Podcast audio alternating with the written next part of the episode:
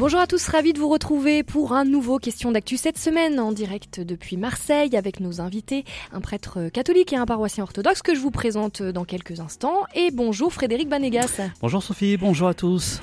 Vous écoutez RCF, excellent choix. Allez tout de suite le sommaire de l'émission. Question d'actu, Sophie Lecomte, Dialogue RCF. Mercredi 2 novembre, c'était la fête des défunts et nous revenons euh, cette semaine sur le rapport à la mort de notre société avec cette question. Comment euh, prier pour les défunts? Quels sont les rapports entre les vivants et les morts? Peut-on parler avec les morts? Euh, Quelle est la position des églises chrétiennes sur toutes ces questions en rapport avec l'au-delà? Nous poserons toutes ces questions à nos invités dans quelques instants. Et dans la deuxième partie de cette émission, nous reviendrons sur le choix de la plateforme Doctolib d'exclure près de 6000 praticiens bien-être, une décision euh, qui intervient deux mois après des polémiques sur des naturopathes controversés. La plateforme fait donc le choix de se recentrer sur les soignants référencés par les autorités après avoir été accusés de, servir de caution à des charlatans, voire à des dérives sectaires. Des dérives sectaires qui auraient augmenté de 33,6% en 2021, selon le rapport euh, annuel de la Mivilude publié le 3 novembre, une augmentation qui serait de près de 50% par rapport à 2015.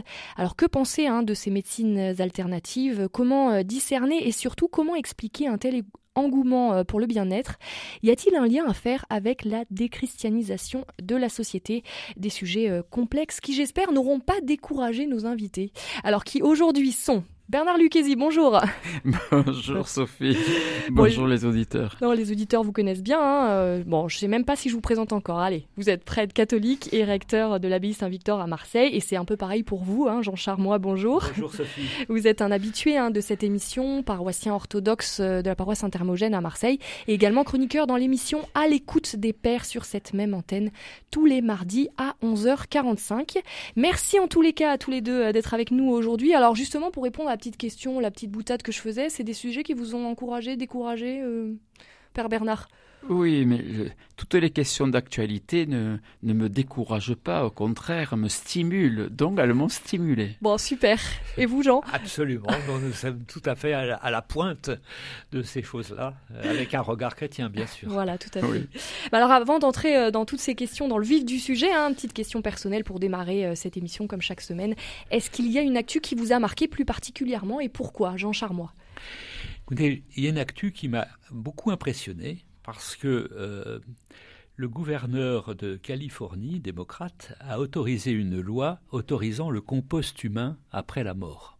Alors ça rejoint notre, euh, les discussions qu'on va avoir tout à l'heure, mais euh, donc c'est une nouvelle méthode qui, qui n'est ni la crémation ni l'enterrement, qui consiste à conserver le corps avec un certain nombre de ferments organiques pour qu'il se décompose dans une sorte de, boîte valant cercueil jusqu'à devenir de la terre et que cette terre puisse ensuite être réutilisée euh, pour faire pousser des arbres, euh, des plantes, etc. Alors, il y a, donc une, euh, c'est sur le nom de terramation, pour, sur le mode de la crémation, une terramation. Et il y a cinq États aux États-Unis qui autorisent ce genre de pratique, qui personnellement me choque, me choque et m'interroge beaucoup parce qu'en en fait, c'est on utilise le corps humain comme un produit. Et, mm, par rapport à, ma foi et à, la pratique de mon Église, c'est quelque chose qui me, renverse. Mais on voit jusqu'où peut aller l'imagination humaine et l'évolution euh, de, nos, sociétés. Maintenant, le corps humain devient un, élément, euh, euh, un produit un produit euh, destiné à euh, faire fonctionner euh, la nature. Alors beaucoup d'écologistes le, comment le, le, recommandent parce que les, crémations produisent des, millions de tonnes de CO2 et donc c'est contraire puisqu'il faut brûler le corps et donc, donc cette, technique-là évite la crémation, elle évite les espaces des cimetières euh, qui sont de plus en plus euh, difficiles à, gérer. Et donc, euh, c'est prétendument une solution alternative à, au dans l'air du temps. Dans l'air du temps. voilà. Alors ça, ça m'a beaucoup, beaucoup. bon, bref, on va en parler. c'est, parler. C'est quelque chose qui vous a choqué. Ah vous, Père Bernard, ça vous choque aussi cette actualité dont nous parle Jean? Euh, non, pas du tout, surtout avec l'article de la, de, la, de la philosophe dont on va parler, qui, qui nous dit que ça fait ah partie de, la, de l'ambiance euh, actuelle. on a euh, abandonné Dieu, donc on se tourne vers d'autres d'autres formes. Alors vous, sur une actualité, ah, moi c'est plus, c'est plus malheureusement plus prosaïque. C'est par rapport à à cette euh, répétition maintenant euh, euh, lancinante sur la pénurie de, de l'énergie et du coup l'augmentation des prix de l'énergie. Pourquoi pourquoi? Parce qu'on en parlait, on en parle tous les, presque tous les jours dans l'actualité. Et comme ce matin, c'est le, premier jour où je, sors le, le, pull au vert, du coup, je, je, je, je, pense, pas à moi, hein, parce que, mais je pense du coup à tous ces gens qui, qui, qui n'ont pas forcément de, de revenus euh, importants et qui risquent euh, non seulement de manquer euh, de, d'énergie pour se chauffer, mais, mais surtout que même s'il y en avait, selon le prix, qui manqueront d'argent pour pouvoir se payer l'énergie pour se chauffer. Donc je trouve que c'est une question très grave, humainement et socialement, d'autant que on nous dit qu'il n'y a, pas d'argent et qu'on voit que des, des, des milliers des millions d'euros sont distribués euh, pour, pour, pour le bienfait de la guerre. Quoi. Et ça, il y a des choses qui, qui, me, qui, qui, qui sont même sidérantes. même la Coupe du Monde. je sidérantes euh, pour, pour, pour, pour notre société, pour ces gens, pour ces familles et, chez, et ces gens simples, humbles et ou pauvres. Ce sont des réflexions que vous menez en paroisse, de pouvoir accompagner euh, ces, ces fractures énergétiques eh ben, oui, mais accompagner dans quel sens? En parlant comme je le fais là ou, Oui, oui, non, je sais pas. Accompagner des familles pauvres, eh ben, je sais pas, pouvoir les aider. Alors, euh, accompagner, oui, puisque nous avons, euh, nous avons tous les dimanches matin, nous distribuons le, le petit déjeuner au SDF et aux mal logés du, du quartier qui viennent.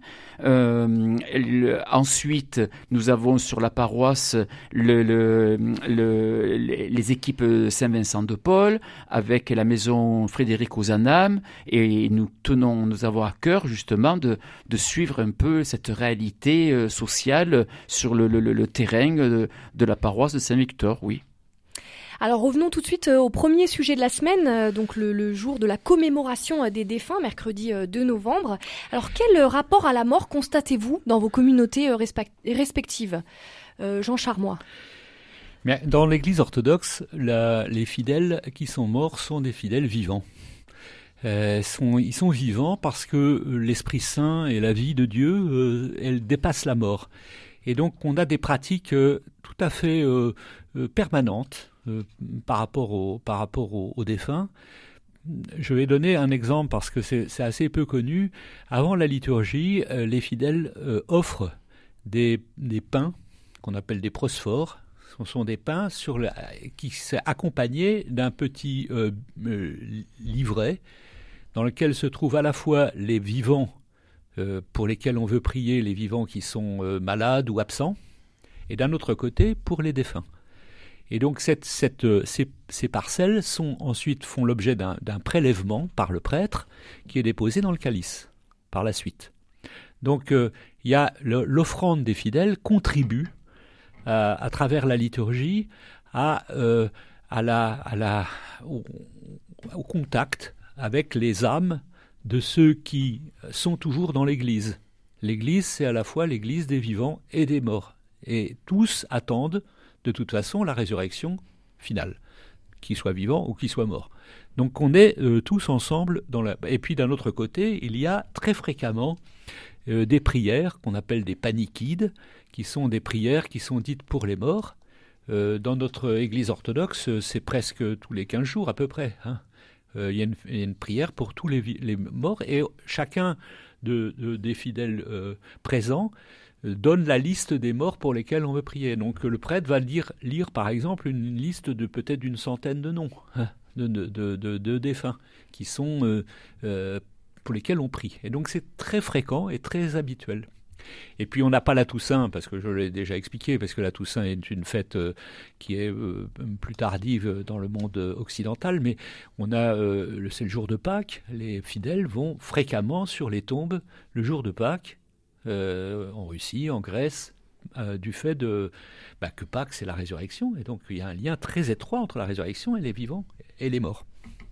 Vous, Père Bernard, sur ce rapport à la mort dans, dans votre communauté? Alors oui, moi je vais répondre plus plus plus plus directement euh, à, la, question euh, parce que ça rejoint, je pense, euh, nos auditeurs. C'est que je constate que justement les communautés chrétiennes ont, ont, de plus en plus de rapports à la mort et de moins en moins de rapports aux défunts. Ce que nos auditeurs doivent savoir, c'est que avant l'avènement du christianisme, on ne parlait pas de cimetière. Hein. On, parlait de nécropole.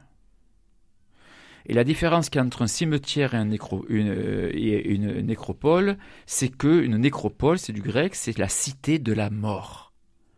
Et la mort, une fois qu'il y a la mort, eh c'est terminé. Il n'y a plus rien. Voilà. C'est terminé. Et c'est pour ça que les chrétiens, ils sont arrivés avec euh, un nouveau mot qui est défunt, defunctis en latin, et qui a donné le lieu, qui a permis de, de créer le lieu cimetière, qui signifie lieu du repos. Et donc du coup, qu'est-ce qu'un défunt? C'est celui qui est déchargé de sa fonction terrestre, defunctis, il est déchargé de sa fonction terrestre pour occuper sa fonction céleste. Et donc un chrétien, qui passe par la mort ne s'y arrête pas. Parce qu'il est introduit dans un autre espace. Or, je réponds maintenant à votre question, eh bien, quand je rencontre maintenant des familles pour les, pour le, pour les obsèques, ou quand j'entends les, gens me parler euh, qu'ils ont une maladie qui peut être mortelle, eh bien, ils ne me parlent que de la mort, la mort, la mort, la peur de la mort, comme une, comme, une fin. Comme une fin. Comme une fin il n'y a plus l'espérance de l'après, il n'y a plus le passage de ce fameux défunctis que je viens d'expliquer, et du coup c'est quelque chose de terrifiant. Alors que nous, c'est pas que de temps en temps, mais c'est à chaque messe, compris pour les défunts. Défunts. On prie pas pour les morts. Les morts et les morts, c'est terminé. On prie pour les défunts. Les défunts et les vivants. Et par exemple, faire dire des messes pour des défunts, ben pourquoi fait-on ça? Eh bien, parce que c'est, mais c'est, on a de moins en moins de demandes de messe pour les défunts. Parce que les gens, les chrétiens que je côtoie, sont de plus en plus convaincus qu'ils sont morts. Même des chrétiens mais euh, pratiquants. bien sûr, faites, faites-vous à sortie de votre paroisse ou des écoles, posez la question, vous verrez, vous verrez, Sophie. Bon, alors l'au-delà quand même fascine également beaucoup nos contemporains, hein, avec certaines parfois dérives ésotériques où il y en a qui disent parler avec leurs défunts. Comment abordez-vous ces questions délicates en communauté et est-ce qu'on peut parler avec euh, des défunts, euh, Jean Charmois? Comme je disais, comme euh, je, souscris à ce que dit le Père Bernard, les, les, défunts, c'est notre, Église. Ils font partie de notre Église. Donc, ce sont des personnes sont des personnes. Certes, euh, après, la mort, mais la mort n'est pas une fin. Donc, euh, elles, sont, vivantes. Elles sont vivantes dans l'Église. Et donc, la prière pour les, morts, la, l'attitude aimante d'amour par rapport à nos défunts, par rapport aux personnes qu'on a connues, c'est une circulation euh, importante qui dépasse la mort. Nous avons besoin de, de, de, continuer le dialogue avec, la, avec, les, avec les défunts. Et, donc, euh, euh, bon, certes, il ne faut pas chercher à parler aux défunts. Il ne faut pas chercher à les des invoquer. Manifestations. Moi, je parlais plus des manifestations sensibles. Qu'est-ce que vous en pensez? Oui, mais là, bon, il y a tout un occultisme sur le sujet euh, qui n'est pas euh, tout à fait, qui est pas ce que ce que notre Église euh, recommande. Et c'est même, elle, elle, elle, nous dissuade, dissuade de chercher à avoir le contact. Mais mais la prière pour les défunts, c'est quelque chose de très important. Prier pour eux, mais prier prier pour eux, c'est prier avec eux aussi. Et, notre l'Église chrétienne depuis depuis l'origine euh, euh, estime que le, les âmes des défunts reçoivent une, un réconfort très important euh, du fait de la prière de l'Église. C'est très important. Père Bernard, sur cette question de communiquer avec les morts il, Eh bien, il faut dire que les auditeurs l'entendent, c'est satanique. Tout simplement. Pourquoi? Quand on dit parler avec les morts, c'est vraiment les manifestations sensibles. Hein. on entend parler. J'ai entendu la question. Non, mais pour qu'on soit bien clair, parce que comme on dit, ah on, parle de, prier. Voilà, c'est pour ça que je, je, vous embête. Hein c'est pour ça que je suis très nuancé. je suis très nuancé, c'est satanique. Pourquoi? Parce que quand euh, on a compris le point précédent, à savoir que les, les, les, la majeure partie des gens ne sont plus dans l'univers des défunts, mais des morts. Quand vous aimez quelqu'un, est-ce que vous êtes content de, le, voir ou de la voir mourir? Non. Donc du coup, vous aspirez à, le garder vivant. Eh bien, le, spiritisme, qui consiste à faire parler les morts et de les entendre euh, fréquentiellement, par nos mm. oreilles, c'est du satanisme. Parce qu'une âme n'a pas le pouvoir organique d'émettre des fréquences. Donc si vous me dites que vous entendez votre grand-mère qui est décédée, ah, vous parlez... Dit ça, moi. Non mais si, j'ai dit si Si vous me dites que vous entendez votre grand-mère vous parler avec vos oreilles, ça veut dire qu'il y a un organe qui a émis des fréquences que vos oreilles ont captées, etc. Ça ne peut pas être vrai mais si vous l'avez bien entendu, donc je, réponds à votre question, si vraiment il y a une manifestation, comme c'est pas Dieu qui peut la provoquer, cette manifestation, ça peut venir que du diable. Et c'est pour cela que la réponse euh, à, la, à, la, philosophie de la mort, c'est le spiritisme, et la réponse à la théologie des défunts, c'est la prière. Alors comment on prie justement pour ces défunts? Eh bien, Jean a très bien parlé. On fait dire des messes, on peut s'adresser à eux déjà, même si on sait qu'on n'a pas de réponse fréquentielle à attendre de leur part. Et tout cela se vit dans le cœur de Dieu, à partir du cœur de Dieu qu'on appelle la communion des saints. Si je vous suis bien, il y a donc on parle pas avec les morts bien sûr, mais il y a quand même ce lien d'amour qui perdure par la prière, absolument, par euh, un lien peut-être mm. plus euh, spirituel. Mm. Ce qui est important, c'est de, enfin, de, loin dans notre Église, euh, le maître mot, c'est le repos. On demande le repos pour les âmes.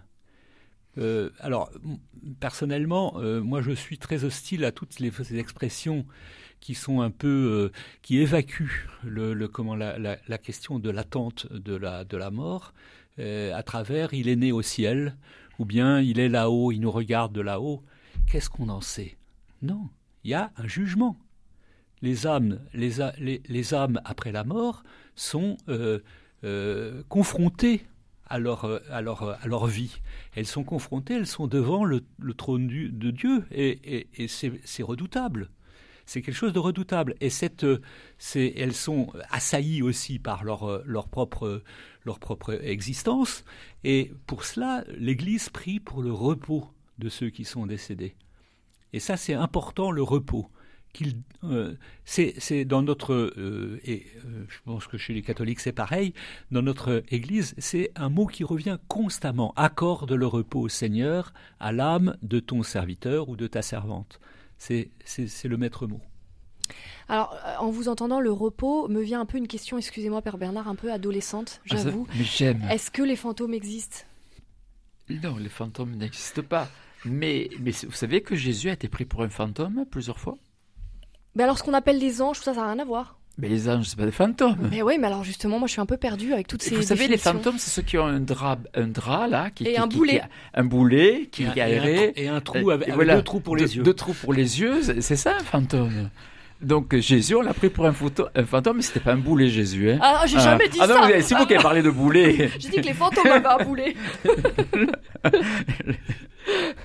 vous allez me fâcher avec, euh, hein, avec mon curé, moi. non, non, non, non.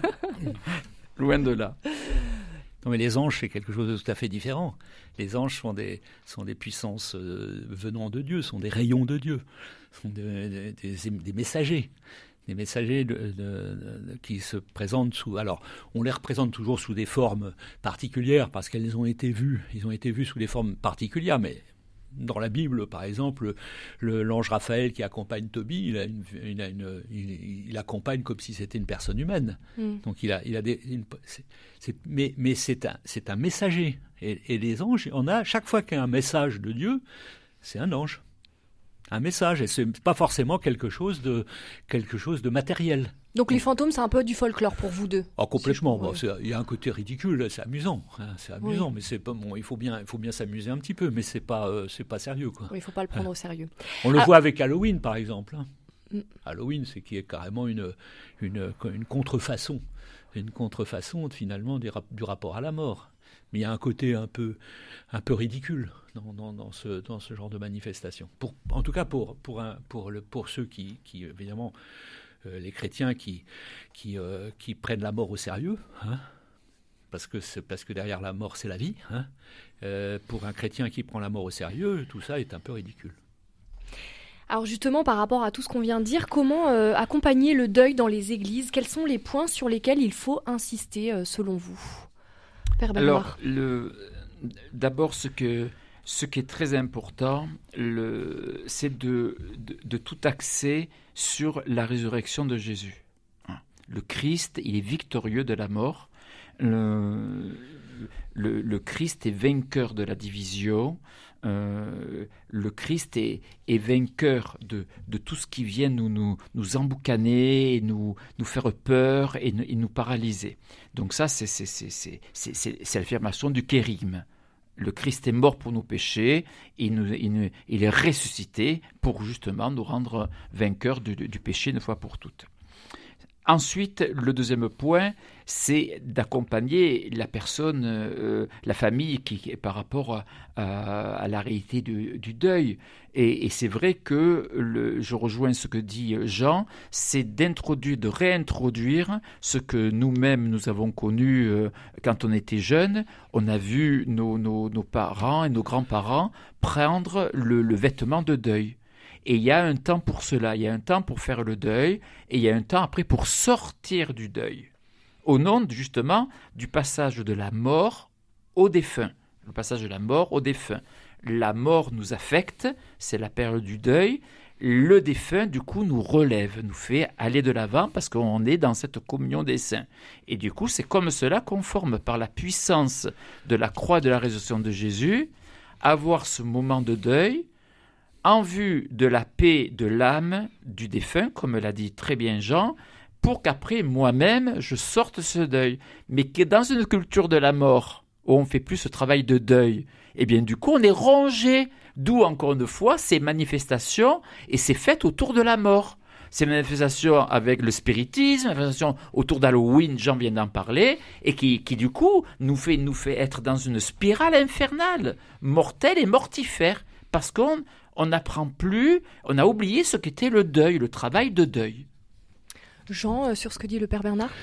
Complètement d'accord. Je voulais simplement euh, ajouter un élément que moi j'avais euh, sur lequel j'avais travaillé lorsque j'avais fait de l'accompagnement de personnes en fin de vie parce que on voit effectivement à travers le deuil, c'est aussi c'est en même temps à la fin de vie et en même temps pour les personnes qui survivent après la mort la famille, etc. Et, dans, ce, dans ce phénomène de deuil, il y a à peu près quatre phases qui sont importantes et qui sont pas forcément successives, qui sont souvent simultanées par lesquelles on passe, que ça soit dans fin de vie ou que ça soit pour les proches qui viennent de mourir. Ces, ces quatre phases, ça peut être le déni, on ne veut pas euh, accepter, on ne voit pas le, les choses comme elles sont, euh, on passe à côté, etc. Il y a la révolte, hein, la deuxième phase c'est la révolte.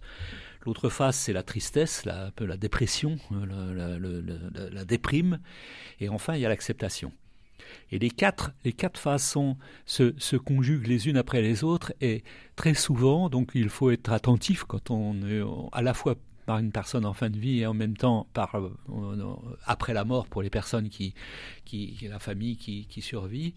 Euh, ces quatre phases se succèdent et, c'est toujours très difficile de il y a toujours une, grande attention à avoir, hmm, que ce soit avant ou après. Il y a toujours une attention à avoir parce que euh, tout ça, l'acceptation, par exemple, n'est pas forcément toujours, euh, toujours la, solution.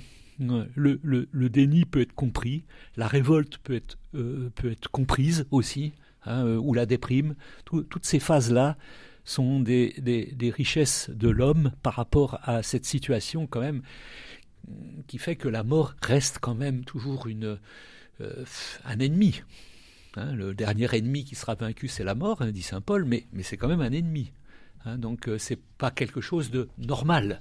On n'a pas été créé pour la mort, on a été créé pour la vie et pour la vie avec le Christ. Et on accueille du coup ces émotions négatives, ces phases qui Toutes ces phases, il faut les, voilà, il faut les, on les on les voit les voit à l'œuvre et, et, il faut être il faut accompagner en fait. C'est le, le moi, il me semble que c'est le plus important, c'est d'accompagner. Question d'actu, Sophie Lecomte, Dialogue RCF.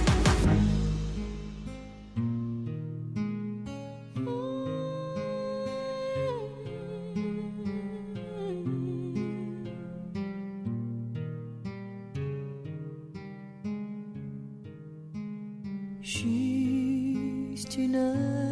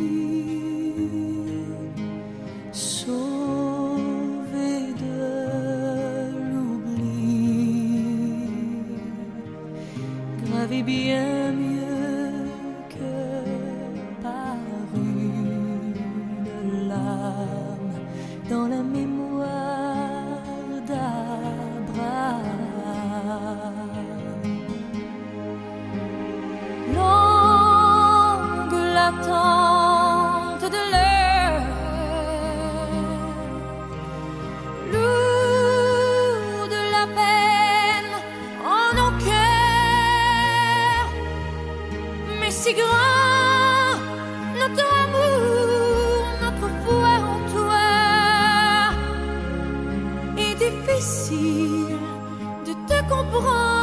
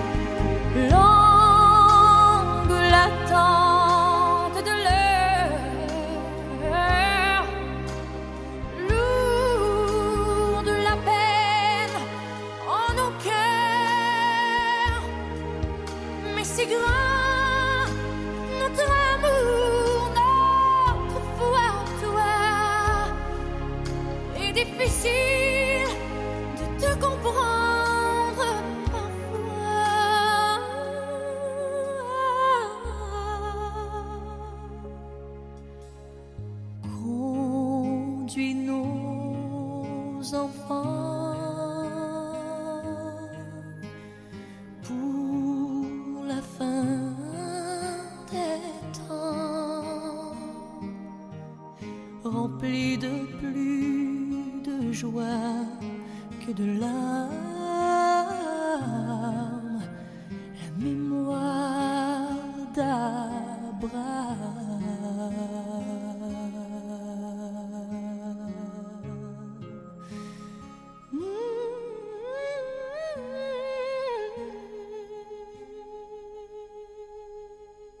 musique adoucit les mœurs. Merci Céline Dion avec ce, titre Mémoire d'Abraham. Nous sommes de retour sur RCF dans Question d'actu avec nos invités le père Bernard Lucchesi de l'abbaye Saint-Victor à Marseille et Jean Charmois orthodoxe. Donc place au deuxième sujet d'actu de la semaine, le choix euh, de la plateforme Doctolib d'exclure environ 6000 praticiens bien-être non référencés par les autorités. Alors quel regard euh, portez-vous sur cette euh, décision? Jean, allez-y. Bon, moi, moi je, je rapproche ça d'une, aussi d'un, un rapport qui vient d'être remis par la mission de vigilance de dérive sectaire, la Mivilude, qui vient d'être remis avant, avant-hier, je crois. Hier, hier, hier, hier, 3 novembre. hier, c'est 3 novembre. Alors, c'est vrai, c'est vrai qu'il y a, il y a toute une floraison de, de dérives, mais je pense qu'il ne faut pas jeter le bébé avec l'eau du bain.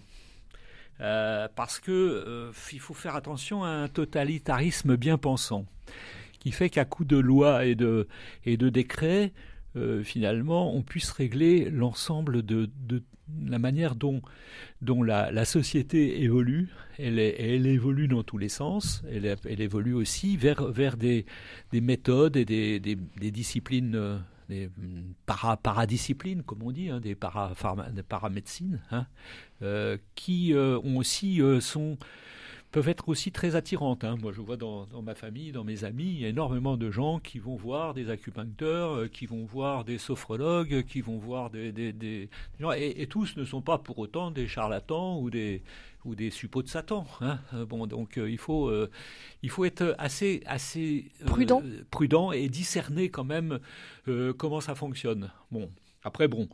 Euh, le, problème, c'est qu'il y a aussi des dérives dans la médecine classique. Hein. Il n'y a qu'à voir que tout ce qui s'est passé sur le Covid et la manière dont on, dont on a euh, euh, largement dit tout et son contraire sur le sujet, hein, là, avec des professeurs de médecine qui circulaient les uns après les autres sur les plateaux télé. Hein. Et puis il y a aussi, il y a aussi des dérives dans les églises. Il n'y a pas que dans la médecine. Euh, vous parlez euh, des, dérives de, pratiques bien-être dans les églises Oui, Ou alors, euh, non, mais d'une manière générale. L'église qui, est quand même une, un, lieu de, un lieu de la santé spirituelle. Oui. Hein, qui est un lieu de santé spirituelle. Et, donc, peut aussi si on regarde bien, certains disaient que le christianisme c'est une c'est une secte qui a réussi. Hein bon, donc on pourrait, euh, et puis le mot secte était utilisé dans le, dans le jadis pour simplement distinguer des courants de pensée. Hein. on disait la secte des stoïciens, des platoniciens, etc. Donc euh, il euh, il faut se méfier, il se méfier de la radicalisation bien pensante de tout. Alors pour rebondir sur ce que vous dites, un chiffre hein, euh, de la Mivilude, alors la mouvance chrétienne au sens large représente 293 saisines, dont 106 sur le catholicisme et 168 sur le protestantisme. Donc le, ça représente à peu près 20% euh, des signalements à la Mivilude. Voilà, pas d'orthodoxe, hein, c'est bien. Oui, alors j'ai pas trouvé. ou alors ils se sont cachés euh, avec les protestants ou les catholiques. Pardon.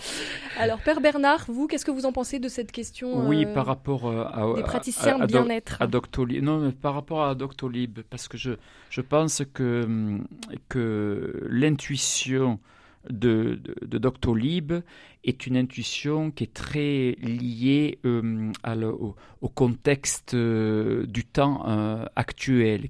Quel est-il? C'est que la mondialisation que l'on décrit souvent n'a pas eu que du mauvais puisqu'elle a permis euh, à, tous les continents de se rejoindre euh, beaucoup plus facilement, du coup de se connaître, de se découvrir.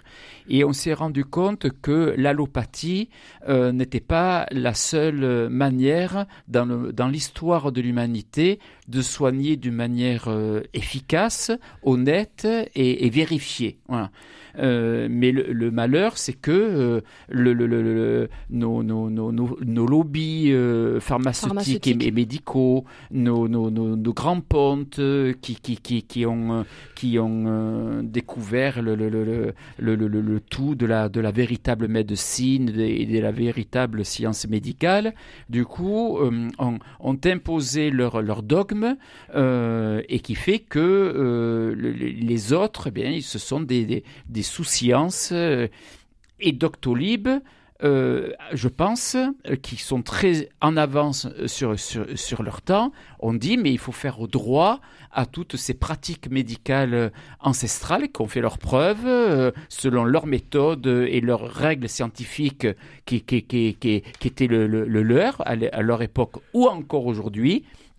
Et donc, ils ont ouvert, du coup, Doctolib à, tout ça. Seulement, comme Jean vient de le dire, dans tous les, domaines, y compris chez les, chez les, allopathes, euh, c'est-à-dire les, médecins ordinaires qu'on va voir, eh bien, il y, a aussi des charlatans. Pourquoi? Parce que c'est l'argent qui va, qui va primer et non pas le bien du, corps humain.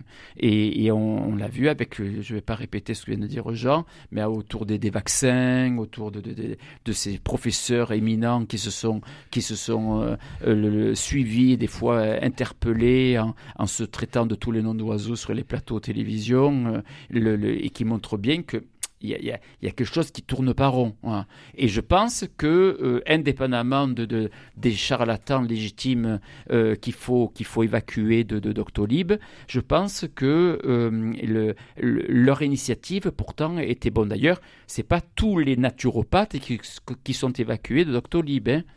C'est pas tous. C'est hein. ceux qui ne sont pas reconnus par les autorités. Tout à fait, tout à fait. Mais quand on voit par rapport, parce qu'il faut être même euh, beaucoup plus clair euh, pour nos auditeurs, parce que comme ils ont entendu cette expression, mais que vous avez tronqué euh, sans le faire exprès, d'autorité sanitaire. Qu'est-ce qu'on nous a pas raconté depuis quatre ans sur l'autorité sanitaire, les autorités sanitaires? Donc c'est pas n'importe quelle autorité. C'est ces autorités sanitaires qui avaient décidé qu'il fallait être vacciné ces autorités sanitaires qui avaient décidé qu'il fallait être euh, renfermé, et ainsi de suite. Mais quand on voit du coup que euh, leur compétence est ultra limitée, quelle est du coup la compétence des autorités sanitaires quand ils décident de dire à Doctolib de, faire ce qu'ils ont dû faire, c'est-à-dire en se séparant d'un certain nombre de praticiens?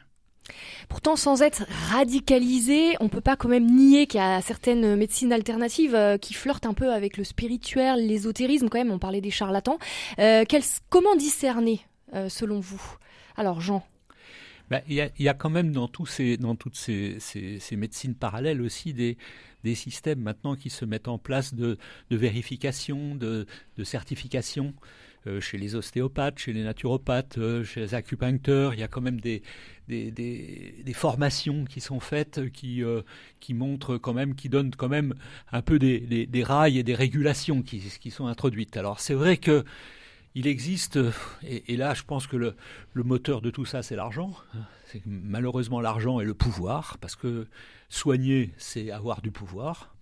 Donc euh, avoir du pouvoir par, le, par la psychologie, parce que le nombre de psychothérapeutes euh, a fleuri de manière absolument extraordinaire. On a des, des biodécodeurs, des, des kinésiologues, des, euh, des, des et tous les psychothérapeutes autoproclamés. Tout ça, évidemment, est une efflorescence énorme dans laquelle je pense que euh, les professions elles-mêmes et les, courants eux-mêmes cherchent à se réguler, à trouver des, moyens de se, de se, vérifier. Je pense que ça peut être un, élément de, un de, élément de, discernement. De, discernement, oui. Pour, Vous, Père Bernard, pour discerner euh, sur les charlatans Qu'est-ce que vous en pensez? Le, ben, Moi, je n'arrive je, pas à discerner d'un bon médecin, de mauvais médecin, d'un bon chirurgien, de mauvais chirurgien. Non, mais dans les médecines alternatives, eh ben, si on vous dit on vous guérit. Eh ben, ben oui, ben, euh, comme moi je suis de nature plutôt optimiste et vous faisant confiance, je vais croire. Mais après, je me rendrai compte que mon porte-monnaie a été vidé et que ça m'a pas apporté forcément quelque chose. il y a quand même un vrai engouement, hein, on, plaisante, mais il y a un vrai engouement hein, de nos jours pour toutes ces pratiques de bien-être ou ésotériques. Euh, est-ce que c'est à cause, selon vous, des, un peu de l'abandon des, des valeurs chrétiennes? De la déchristianisation de la société Je pense que ça marche dans les deux sens. Je pense que euh, le. Quels sont les deux sens? Eh ben, c'est à la fois l'absence de comment le la perte de la foi, la perte de la du rapport avec la avec notre avec le Christ euh, qui qui euh, fait nourrir finalement parce que l'homme a besoin de a besoin de croire à quelque chose donc on, on va on va trouver des alternatives de ce dans ce type-là. Mais euh, il y a aussi l'autre aspect qui est quand même et là moi je pense qu'il y a y a quand même une évolution dans le monde de de combat on va dire spirituel, mais dans le sens euh, mauvais du terme, contre tout ce qui euh, euh, présente le nom de Dieu ou de ses saints. Et donc ça, c'est écrit dans, l'Apocalypse. Hein. Donc il y, a, une sorte de, de mouvement générale à travers ces pratiques pour, en quelque sorte, remplacer le, comment le, la foi chrétienne ou, ou toute autre foi d'ailleurs, parce que ça s'attaque aussi à n'importe quelle autre religion. Aux grandes hein. religions monothéistes. Oui. à toutes les, à toutes les fois euh, structurées et, qui, qui aident l'homme. Et donc y a, y a, ça marche dans les deux sens. Il y a à la fois un appel d'air du fait qu'on n'est plus chrétien, et il y a à la fois un mouvement qui me paraît, mais ça c'est euh, mon analyse personnelle, euh, qui me paraît vouloir combattre combattre, parce que c'est quand même un, signe, un signe, un signe spirituel, hein, combattre le, le, le, Dieu et ses saints. Père Bernard, sur cette euh, question euh, Sur cette question, je suis. Hum, moi, je, sur cette situation, d'abord, je suis, je suis très, très perplexe euh, parce que, effectivement, le Jésus-Christ ne, ne représente plus le, sauveur de l'humanité, le sauveur du monde, y compris chez les chrétiens. Hein. Le, euh, et, et, du coup, Jésus va représenter euh, un, un, symbole ou, ou, un espace euh, qui va, qui va euh, collé en fonction de, de, de, l'ère du temps. Donc, si c'est si c'est la naturopathie, ben on dira que le, le, le, Jésus est un guérisseur. Si c'est c'est faire la révolution contre un dictateur, on va dire Jésus c'est un révolutionnaire. Si euh, si vous avez besoin de, de, Jésus qui mangeait que des fruits et des légumes, on va dire c'est un écolo. Voyez? Et euh, c'est plus le, Jésus consistant, mais c'est le Jésus inconsistant, quoi. L'épouvantail qui, sert de garantie. Euh, et comme aujourd'hui, la, tendance, elle est du coup au bio, à la biodiversité, à l'écolo, euh, ben, du coup, le, Jésus n'est intéressant que si il, il permet, correspond à ça. Euh, et on sort du, ben, du, mystère même de, Jésus et de qui il est, de ce qu'il est. Donc je suis très inquiet.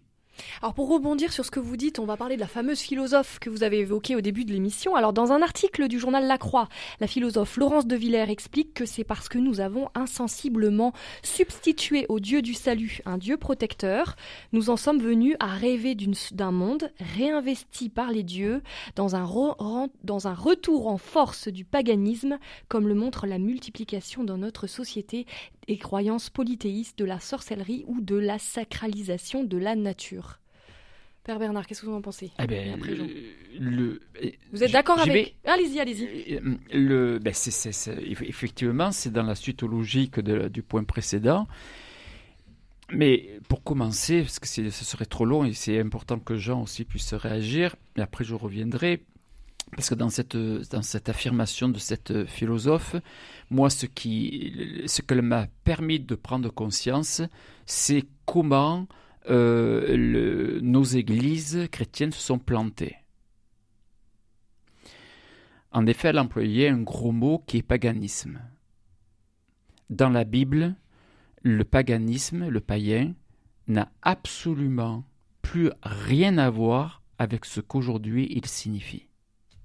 Quand on dit de quelqu'un qu'il a une vie païenne, ça veut dire qu'il a une vie dissolue. Ça ne veut pas dire qu'il a notre religion. Or, dans la Bible, le païen a obligatoirement une autre religion. Obligatoirement. Parce que celui qui n'a pas de religion, dans la Bible, il est appelé l'insensé. L'insensé dit dans son cœur, Dieu n'existe pas. Mais toute personne sensée a une religion. Et après, c'est là qu'on a fait une, je pense, une faute. Je parle pour les catholiques, je ne sais pas chez les orthodoxes, mais jusqu'à une cinquantaine d'années, on distinguait dans la réflexion, à la suite de, euh, on en a parlé, euh, euh, Jean a cité tout à l'heure le, le, discours de Paul à l'aéropage, l'attitude des apôtres, c'est d'abord de parler de la religion, après, dans le même suivi, la vraie religion, pour terminer au christianisme. Pourquoi? Parce qu'il faut partir du fait religieux. Tout être humain, c'est l'obo religiosus dont parlait Mircea Eliade et Rudolf Otto. Mais c'est cette religion indéterminée dans laquelle on est aujourd'hui qui horoscope, qui euh, Halloween, qui euh, le, le, le, le, catholicisme, qui l'occultisme, qui l'orthodoxie, qui l'islam, qui le bouddhisme, qui l'hindouisme, qui les, les, les, les, Indiens avec les, les plumes, le, druidisme, le, etc. Mais après, là, il faut se poser la question, parce que Dieu nous a fait avec une raison. Mais est-ce que toutes ces religions se valent Est-ce que c'est tout pareil et c'est là que du coup, il faut dire qu'est-ce que c'est être religieux? Donc la vraie religion, pas la vraie religion au sens où moi j'aurais les catholiques seraient vrais, les orthodoxes pas vrais, mais mais qu'est-ce que c'est être religieux, la véritable religiosité. Et après, la tac, quand on est chrétien, du coup, c'est le Jésus-Christ, ce que je vous disais tout à l'heure, n'est pas le melting pong euh, pote qu'on adapte à toutes les religions, mais qui nous apporte un éclairage spécifique, unique et exclusif de ce qu'est la religion. Et, quand, ça, du coup, le, païen, le païen, c'est celui qui, justement, ne fait pas ce travail sur la religion, sur la vraie religion, sur le christianisme. C'est pour ça que quand on voit, du coup, des rassemblements où le, on mélange toutes les religions. Quand on fait plus de travail, quand on fait ce travail-là, moi, j'ai pas de mal à aller, avec un hindouiste, un bouddhiste, un musulman, avec un orthodoxe, un protestant, j'ai aucun mal parce que je sais qui je suis, ce que je suis.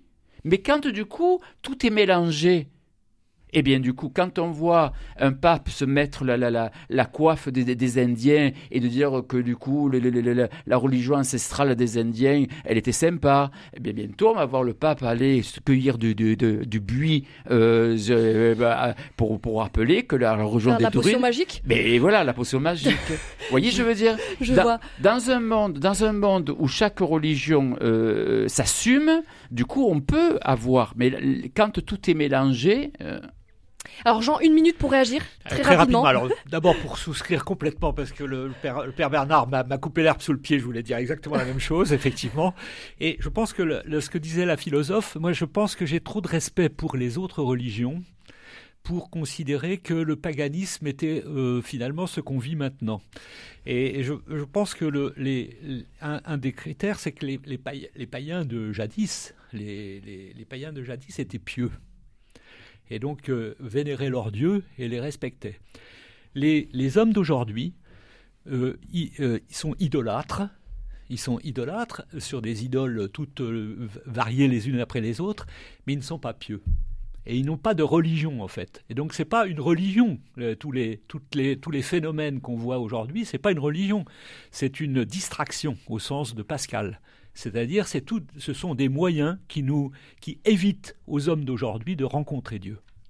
Et c'est la fin de cette émission. Merci Jean Charmois et Bernard Lucchesi d'avoir été nos invités. On se retrouve la semaine prochaine. Et merci également à Frédéric Banégassin qui a réalisé cette émission. Belle semaine sur RCF.